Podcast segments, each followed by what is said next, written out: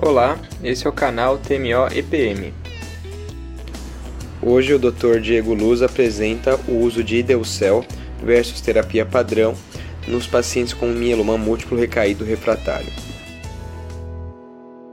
Então, então bom dia é, a todos né, que já estão online. É, hoje a gente vai conversar um pouco sobre esse artigo que foi publicado em março agora de 2023, que é o ou terapia padrão do paciente com mieloma múltiplo recaído refratário. Primeira coisa que a gente tem que saber é o que é o IDCEL, né? O ID, o ID Veclocel, que é um CAR-T que é anti-BCMA. Então a gente sabe que as células do mieloma e a, as, os plasmócitos, eles têm a expressão desse BCMA que tem importância para esses vapors, esses bafos que ajudam na proliferação e secreção de imunoglobulinas pelo plasmócito. Esse é um cartinho, então, com o sinalizador de 4-1-BB e a região de ligação do tumor de anti-BCMA. E a importância do CAR-T está ficando cada vez maior quando a gente está num contexto de pacientes que são triplo expostos, triplo refratários ou até mesmo penta-refratários, né? Então, triplo expostos aqui nos pacientes com anti-CD38, inibidor de protease soma imunomodulador, exposição a eles, né? Refratário, obviamente, são os que são refratários a isso. E o penta-refratário, é, são, ou penta-expostos, são os pacientes que já foram expostos ou refratários a dois inibidores de protease soma, dois imunomoduladores e um anti-CD38. Aqui é, é um gráfico do estudo Mamute, né? E esse gráfico ele mostra para a gente que a mediana de OS vai diminuindo de acordo com essas categorias. Então, os pacientes triplo expostos têm uma OS de 11,2 meses, mediana de OS, né? Os triplo refratários 9,2 meses e os penta refratários de 5,6 meses. E é difícil tratar esses pacientes aqui só para ilustrar um, um fluxograma do up-to-date, é, mas podia ser de qualquer outro lugar, em que a gente, quando tem pacientes que são pentarefratários, se eles não forem expostos ainda a uma terapia anti-BCMA, a gente pode tentar então um CAR-T ou um, um específico, e se eles já foram expostos, a gente pode tentar o talquetamab ou o serenexor. Tem o venetoclax aí também junto. Apesar de eu saber que, que não, não é muito válido, né? O primeiro Karma, foi um estudo de braço único, que foi o pivotal, é, que aprovou para quinta, quarta linha ou, ou, depois. Ele foi comparado com o Mamute, que é um, esse estudo que eu falei antes, né? Pacientes que já estavam em linhas mais avançadas, então tempo refratários ou refratários, mostrando que possivelmente teria um benefício de OS com o uso de, de DCL mesmo quando ajustado para uma população parecida com a do mamute. Mas claro que isso não tem uma, uma, validade completa, né? Porque são estudos diferentes, populações que são diferentes. Então entra agora esse estudo, que o objetivo dele é avaliar a segurança e eficácia do IDCL em pacientes triplo expostos, mas em linhas mais precoces. Então ele Antes era a partir da quarta, quarta linha e eles estão tentando trazer para a partir da segunda linha. O objetivo primário é PFS, o secundário é resposta global e sobrevida global. A metodologia, então, desse estudo, esse é um estudo fase 3, é, então vai ter um braço comparador e vai ter uma população um pouco maior. De critérios de inclusão eram pacientes que eram fit, né, maiores do que 18 anos, com, que tinham pelo menos duas linhas prévias é, pelo menos uma linha prévia, na verdade, isso aqui foi um erro. É, triplos expostos e com a COG 0 ou 1. Eram excluídos pacientes que tinham uma disfunção orgânica, mieloma não secretor, ou alguma outra forma de displasia plasmocitária, como leucemia de células plasmocitárias. E foram 49 hospitais em 12 países, com uma randomização de 2 para 1. 2, é, peso 2 no hidrocel e 1 um no tratamento padrão. Esse estudo, então, foi desenhado inicialmente 490 pacientes eram elegíveis, mas só 386 ficaram no critério. 254 foram para o grupo IDCL e 132 foram para o grupo Standard. É, no grupo Standard, então, esses pacientes eles podiam ser tratados com DARA-PD, KD, enotuzumab, é, pomalidomida e Dexa, Ixazomib, Lena Dexa ou Dara-Bortezomib Dexa. Os pacientes que foram para o grupo IDCEL podiam ter uma terapia ponte até enquanto aguardavam a manufatura do CAR-T, mas tinha que acabar pelo menos 14 dias antes da infusão. E essa terapia ponte podia ser da APD, da AVD ou IRD, é, Ixazomib.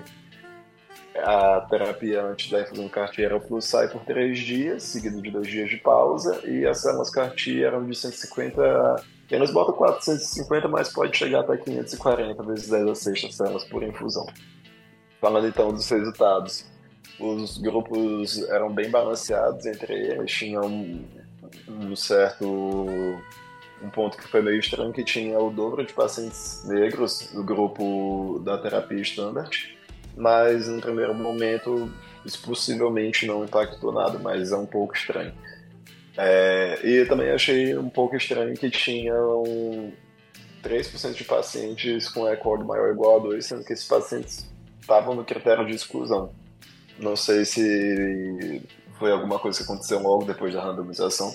Esses pacientes, então, já eram bem expostos, né? 73% no grupo IDCL e 79% no grupo controle já era exposto à lenalidomida e 95% já era exposto a daratumumab. Era refratário, perdão, é, a essas duas medicações. E então a gente tinha 65% de pacientes triplo refratários e 6 ou 4% de pacientes pentarefratários. Então, voltando aqui para o desenho do estudo, eu já falei dessa parte inicial, e aí desses 254 pacientes que foram para o grupo IDCEL, 213 fizeram a terapia ponte, é, 249 fizeram eucaférese, mas só 225 receberam o IDCL, então perdemos mais ou menos aí é, 10% dos, dos pacientes sem receber as células. E no final, é, 158 continuaram no estudo, né? 91 ainda no grupo da PFS, ou seja, que ainda não, não progrediram, e 67 no grupo de segmento. E desses pacientes que, que saíram durante o tratamento, 15 foram por morte, 5 retiraram consentimento e um foi retirado pelo, pelo médico. E dos 51 é, que continuaram, mas saíram, é, é, mas saíram depois, 41 morreram e 10 retiraram consentimento. Falando então do grupo controle, uma coisa que era interessante é que depois que esses pacientes do grupo controle progrediam, eles podiam ser randomizados, randomizados não, perdão, ser selecionados para fazer o IDCL se o médico quisesse. 70, 79 pacientes foram selecionados para ir para o grupo IDCL, é, 60 fizeram a terapia, receberam a terapia. 15% não conseguiram chegar nesse ponto. Dos outros, tem nove que não que progrediram, mas não foram selecionados e isso não foi explicado. Aqui, então, a figura principal do artigo, né, que mostra a sobrevida livre de progressão, comparando os grupos. Então, no grupo IDCEL, foi uma, que é esse que está de laranja, foi uma sobrevida livre de progressão de 13,3 meses, e no grupo padrão, foi uma sobrevida na exploração de 4,4 meses. Esse follow-up, até o momento, né, que essa análise intermediana, foi de 18,6 meses, mas podendo chegar até 35 meses em alguns pacientes. E a sobrevida global não foi calculada, é porque eles disseram que o dado estava muito prematuro ainda, estava é, muito precoce. Mas eles é, liberaram um descritivo que 70% dos pacientes do grupo de salário estavam vivos e 74% do grupo controle. Falando então em taxa de resposta global, 71,3% dos pacientes estavam em, em, resposta global no grupo de DSPEL e 41,7% no grupo padrão. E falando um pouco de eventos adversos foram 14% de eventos adversos grau 5 no grupo DCL e 6% no grupo controle, tendo as principais infecções, pressão para leucemia de transplanatórias no grupo DCL é, e deterioração física geral, que eu achei um termo bem bem específico, não entendi muito bem o que, que era, exatamente tentando explicar, mas realmente para mim não ficou muito claro. Liberação de citocinas aconteceu em 88% dos pacientes do grupo DCL 5% grau 3 e 1% grau 5.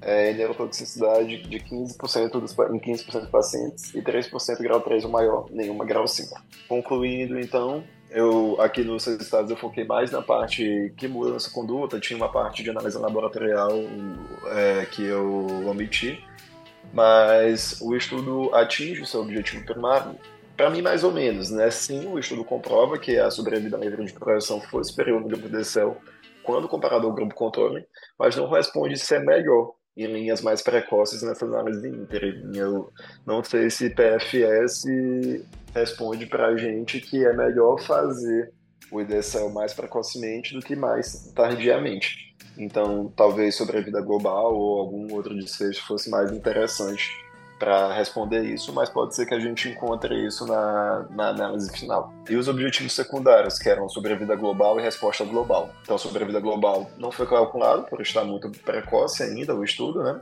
É, e a resposta global foi superior no grupo IDECEL. Das minhas impressões de limitações e críticas, é, novamente, para mim não esclareceu a vantagem de realizar a terapia precocemente então, não fica claro para mim se é melhor fazer em segunda linha ou em quarta, quinta linha. Nove pacientes que progrediram não foram levados para a terapia EDCL e isso não foi explicado. É, por que, esses pacientes não qualificaram, por que, os médicos não quiseram levar para esse grupo EDCL. E o braço comparador foi muito limitado, vou falar um pouquinho disso já. Só que eu só queria ressaltar que cerca de 10% dos pacientes randomizados para o grupo IDCEL não receberam nas células, 15% daqueles pacientes que foram para que estavam no braço do grupo estandarte também não foram. E isso no contexto de estudo clínico, né? Um contexto de pacientes que, no contexto em, em que estava tudo pronto só para levar essa terapia. Quando a gente entra para guardar a liberação de plano, tudo isso, a gente fica ainda com mais dificuldade mais pacientes ainda podem acabar não recebendo a terapia. Então, volta naquela dúvida de sempre de o que é mais interessante, fazer CAR-T ou fazer um bispecífico, que está pronto já na, na hora que a gente quer. E só falando um pouquinho mais desse braço comparador muito limitado, é, eu não entendi muito bem por que, que foram essas terapias especificamente que foram escolhidas. Primeiro, todos eram com. É, todos que tinham antes de 38 eram com daratumumab, que 95% dos pacientes já era refratário. Tudo bem que a gente tem um dado que esses pacientes que são refratários, eles podem responder um, é, novamente se for trocado o, o braço, o, a terapia que vem junto. Mas eu achei que faltou outras coisas. Por exemplo, por que, que foi feito só KD? Por que não KPD? Por que, que não tinha o isatuximab? Então, que seria um anti-CD38 que a gente poderia mudar. E quando a gente passa aqui para ver, por exemplo, mesmo com todas essas limitações, o grupo IRD, que é o Ixazomib, e o grupo EPD, que é do emotuzumab, que são medicações que a gente usa muito pouco, que os estudos não são tão animadores, eles têm uma, uma mediana de duração de tratamento bem, men bem menor mesmo, comparado com o grupo DARA-PD é, e o grupo KD. E o grupo DARA-VD também muito, muito ruim. Claro, isso aqui não tem randomização, não dá para comparar, não, não é uma análise válida, é só uma, uma reflexão mesmo. Se talvez a gente tivesse braços mais interessantes, é, ou até mesmo deixar o pesquisador escolher o, a terapia que, que ele quisesse, o resultado poderia ser melhor. Porque, lembrando lá do mamute, esses pacientes que são triplo expostos, eles têm uma sobrevida de 11,4 meses. Então, a sobrevida aqui de... A sobrevida não, perdão. A PFS.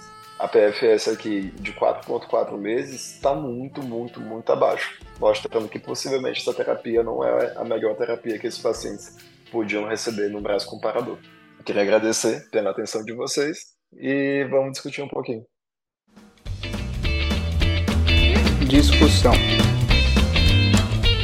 O estudo que o Diego colocou, né, que a gente vai discutir agora, eu achei um estudo interessante num ponto, mas eu acho que ele expôs os principais pontos, a divergência, que eu não sei se tem alguma variação do fato de ter tido mais no, no grupo do Standard Care, né? O mais população negra, eu não sei se isso tem alguma influência.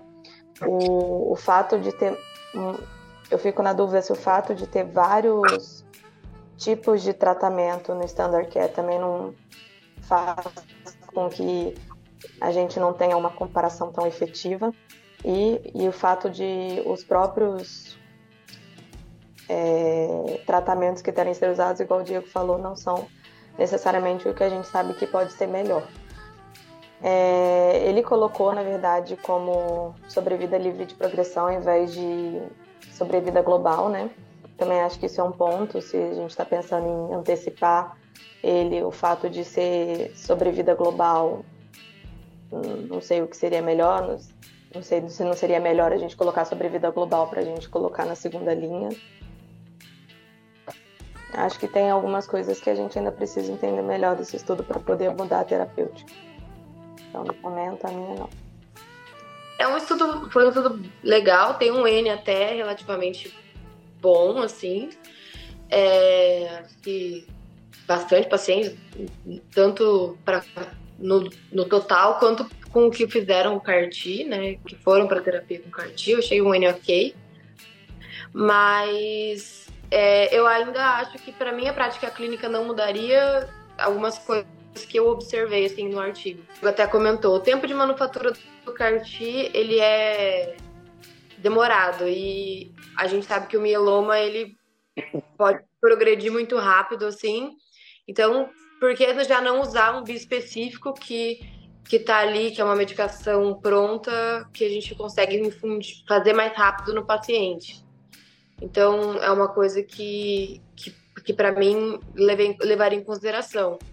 E a gente sabe também que a, toda a discussão a gente entra na questão do custo, né? O CAR-T é uma, é uma terapia cara e uma PFS comparativa de 4 para 13 meses. Então, você ganha, ganharia 9 meses por enquanto de sobrevida por um custo de 2 milhões. Então, e, e, a, e a que custo também seria essa sobrevida? Assim, é uma sobrevida é livre de progressão, mas é uma sobrevida com qualidade ou a, o paciente vai ficar internando e, e, gerando outros custos além disso?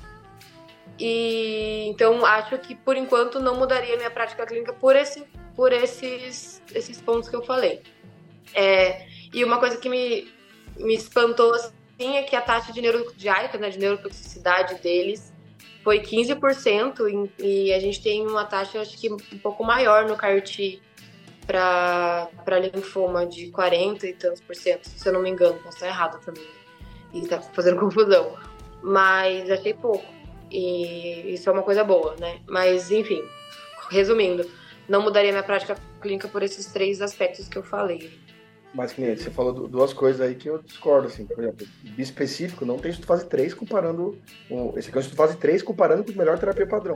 O tubo específico você está extrapolando um dado porque é utilizado em pacientes mais refratários sem, sem você comparar com a terapia padrão, né? Então, baseado nesse contexto agora, você tem um paciente que fez, tipo, duas linhas terapêuticas prévias, que é a mediana desse estudo com três linhas, você já usou o imunomodulador, já usou um, um de corpo monoclonal, e é isso. O que você tem, você tem em mãos AIDS e quimioterapia. O que você faria, então, já que você falou que não muda a sua prática? Ah, se você não, se você desconsiderar o bispecífico porque não tem fase 3, é que na nossa realidade a gente pode extrapolar, a gente extrapola em várias em vários contextos. Mas se você não considera, não estiver considerando o bispecífico, tudo bem. É, mas mesmo assim eu ainda fico pensando numa sobrevida pouca de nove meses por um custo alto e por uma terapia que não sei se, se realmente iria melhorar tanto, assim. 13 versus 4. Então você tem uma, 9 meses de. Me... 9 meses é um. Se você para pra ver, 9 meses é isso aqui, é muito rápido. É muito pouco tempo, entendeu? Tem um benefício. É, é tão. 9 meses é tanto benefício assim? Eu não sei. Aí também. O paciente pelo estudo mamute ele morreria em 11.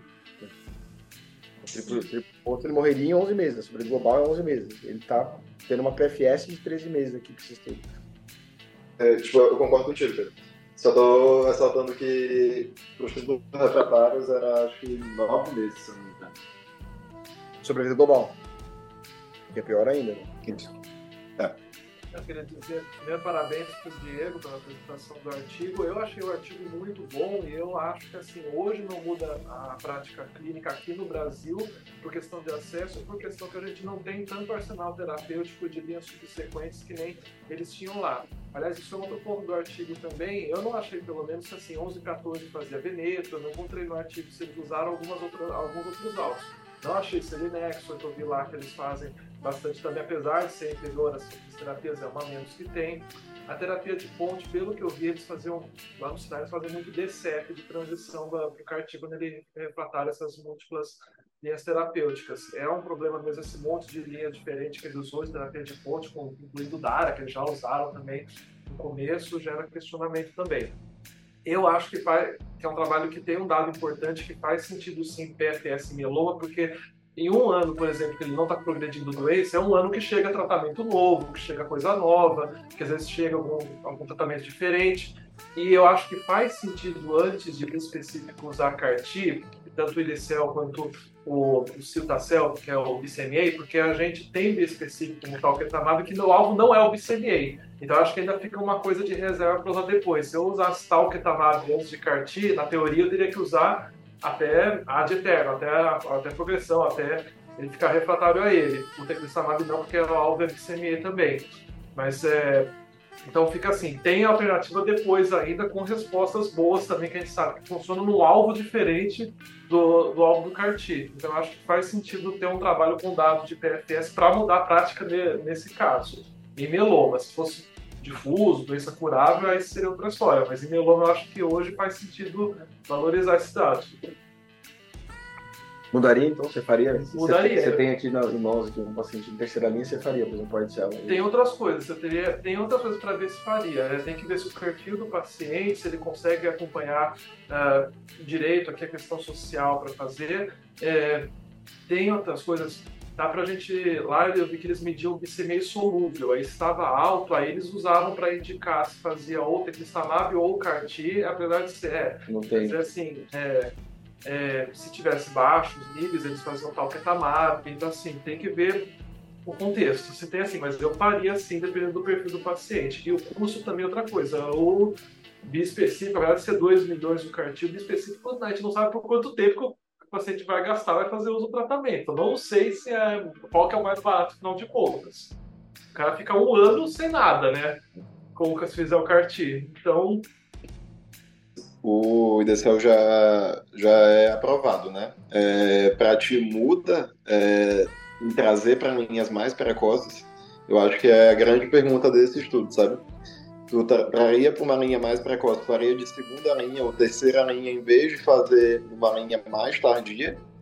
Então, para ti muda nesse aspecto ou, ou não? Só na minha opinião, lá eles fazem geralmente após três linhas de tratamento, eles não fazem linha precoce. Tem um clinical trial que eu vi que está rolando lá, que é após duas linhas de tra tratamento. Não sei qual que é o trial, mas eu acho que assim, tendo o arsenal que a gente tem hoje, eu acho que a gente consegue usar em linhas mais tardias ainda, até a gente não ter nenhum dado mais robusto, por exemplo, só em segunda linha, o resultado, que é um problema, inclusive, que você pontuou no trabalho, foi que é, não foi só pós-quarta, pós-terceira linha, tem, tem gente com segunda linha, isso aí eu acho que mascara um pouco o resultado também.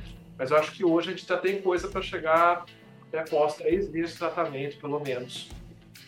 É, pois é, eu acho que esse é o grande ponto. Por isso que eu achei que, que o estudo ele foi positivo, mas não, né? Porque ele já era aprovado pra, pela FDA para quarta linha ou depois, eu acho excelente. Eu não consegui ver a vantagem de trazer para linhas mais precoces. É que ele fica um ano sem nada. Então, assim, outros tratamentos têm toxicidade também. Por exemplo, o Carfil, se ele usou Velcade de primeira linha, aí vai ter risco de cardiotoxicidade. O perfil é de paciente mais idoso, que já usou os tratamentos, lenalidomida vai ficar com citopenia, vai ficar com... Então, assim, ele, na teoria, ele diminui por um certo período de tempo toxicidade num perfil que até tinha ECOG alto, que nem tem, inclusive, no gráfico lá. Então eu fico pensando se não seria bom também nesse sentido. Para mim, a principal fraqueza desse estudo está exatamente no que você mostrou aí. No, no, no, porque assim, você pensa, o estudo fase 3, o fase 3 é o que a gente quer para mudar a prática clínica, é o, o, alvo principal, ainda mais mieloma, que a gente cada vez não tem tem mais dados de estudos fase 2 chegando, acho que a gente precisa mais estudos fase 3 para, de fato, comparar esquemas e saber o que, que é melhor. Então, isso a intenção do, do estudo é, é, boa. PFS não é o melhor endpoint, mas é o, é o endpoint que a gente tem para conseguir provar alguma coisa. Que meloma hoje em dia a gente tem. Atingir PFS é uma coisa é, é válida, a meu ver, e, mas depois, no futuro, esse estudo, para ser retificado como, como algo bom, teria que atingir o segredo global, pensando que já é um paciente mais tratado. O paciente terceira, quarta linha, é, faz mais sentido você ganhar sobre global, mas pensando em estudo clínico e desenho, até você conseguir atingir, começar com o PFS é um, um bom endpoint primário. Eu não acho que é o maior problema desse estudo. Para mim, o maior problema do estudo é o que o, que o Diego mostrou, que é o braço comparador. Ele vai lá, ele, ele faz esquemas com daratumumab, sendo paciente já refratário, associado com pomo e, e Velcade, o que acho que isso é algo que ninguém faria na prática. Se você já foi exposto ou refratário até daratumumab, ninguém retrataria esses pacientes com, com POMA ou, ou Velcade. E só 40% dos pacientes eram refratários a carfilzomib.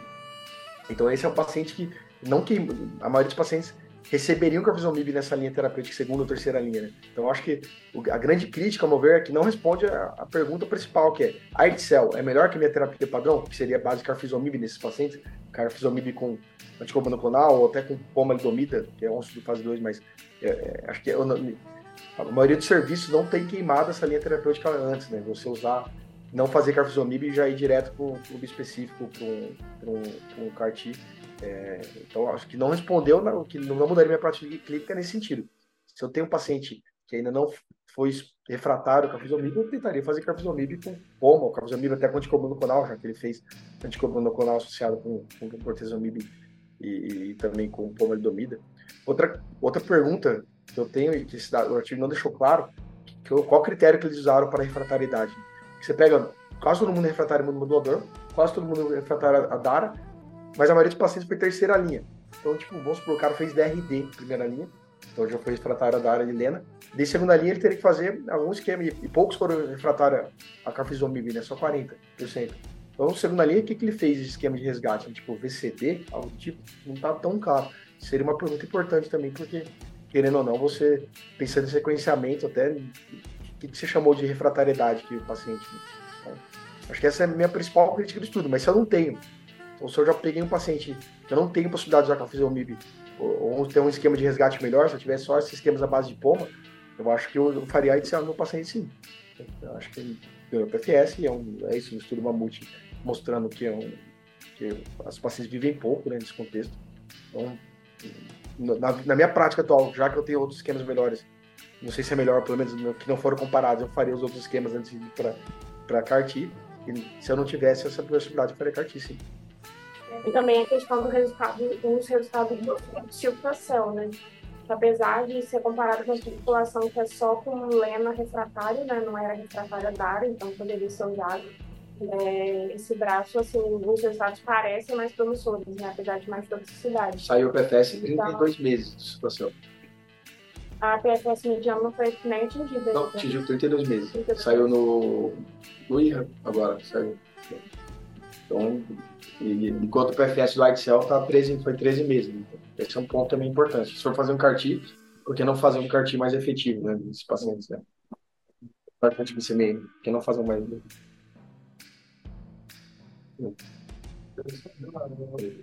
eu recomendo, assim, quem puder assistir, depois assiste, eu tenho uma crítica até do Vine Persad sobre o estudo Karma aí, que eu, ele, ele bate bem pesado, assim, algumas coisas, alguns pontos, principalmente questão sobre global e tal, mas é um, é um ponto a mais, acho que é legal. Eu vi, né, o, o vídeo que tu falaste e realmente é, é muito interessante. Ele critica uma coisa que eu nem, nem comentei, que foi o desvio completo da do foco deles, né, da produção do comercial dos pacientes que realmente precisam, né, não que esses não precisassem, mas assim, dos pacientes que têm indicação a partir de quarta linha e eles ficam numa fila interminável e não conseguem receber o CAR-T porque estava tudo desviado para a realização da pesquisa, né? Porque né, só nessa pesquisa foram feitos mais de 300 CAR-T, porque foram 250 do 225, quer dizer, do grupo do grupo que do braço do Carti, né, e mais quase 60 do grupo do braço que do braço standard que progrediu. Então, só para comentar que ele fala disso que eu achei muito interessante. Ô Pedro, não atingiu a mediana mesmo do, do, do Silta. Atingiu. Eu mostro pra vocês, depois eu mando. Não, acabei de olhar aqui também. Foi no. Do, do Cartitude 4 que você tá falando? Não, do Cartitude 2. O Cartitude 4, que foi o randomizado, ele não atingiu. Não, do randomizado não atingiu. O que foi o que Então. atingiu o, o, o Cartitude 2, que é a linha mais posterior. Aqui, ó, 33 meses. Tá, mas assim, a gente tava falando de randomizar, né? Se a gente Isso. for. Randomizado não saiu. É aquela história de sempre, né? Se a gente for comparar os dois carticels para mieloma, o white cell e o citacel, o white cell fica como sendo um, um CAR-T pior em termos de eficácia, etc. É, performance pior na sobrevida.